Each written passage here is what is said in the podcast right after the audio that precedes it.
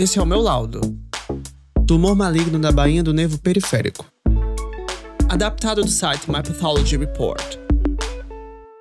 Antes de começar, alguns fatos importantes. O tumor maligno da bainha do nervo periférico é um câncer do tipo sarcoma, que se desenvolve a partir de um nervo e a maioria ocorre em adultos. Pessoas com a síndrome genética neurofibromatose tipo 1 têm mais risco de desenvolver esse tumor. Os nervos são longos fios compostos de neurônios espalhados pelo corpo. Eles transmitem informações como temperatura, dor e pressão entre o corpo e o cérebro. Alguns nervos são bem pequenos, geralmente inervam a superfície da pele, enquanto outros são mais grossos e inervam estruturas como músculos e outros órgãos. O tumor maligno da bainha do nervo periférico é um tipo de câncer que se desenvolve a partir de um nervo. Faz parte de um grupo de cânceres chamado sarcoma. Sarcomas são cânceres que se desenvolvem a partir de tecidos mesenquimais, que incluem nervos, gordura, músculos, vasos sanguíneos, tendões, ligamentos, ossos e cartilagem. A maioria desses tumores ocorre em adultos. São localizados principalmente no pescoço, braço, perna e nádegas. Quase metade dos casos se desenvolve em pacientes com a síndrome genética conhecida como neurofibromatose tipo 1. Em alguns casos, o tumor maligno da bainha do nervo periférico se desenvolve a partir de um tumor existente, denominado neurofibroma. Para fechar o diagnóstico, pode ser necessário fazer um teste de imunohistoquímica.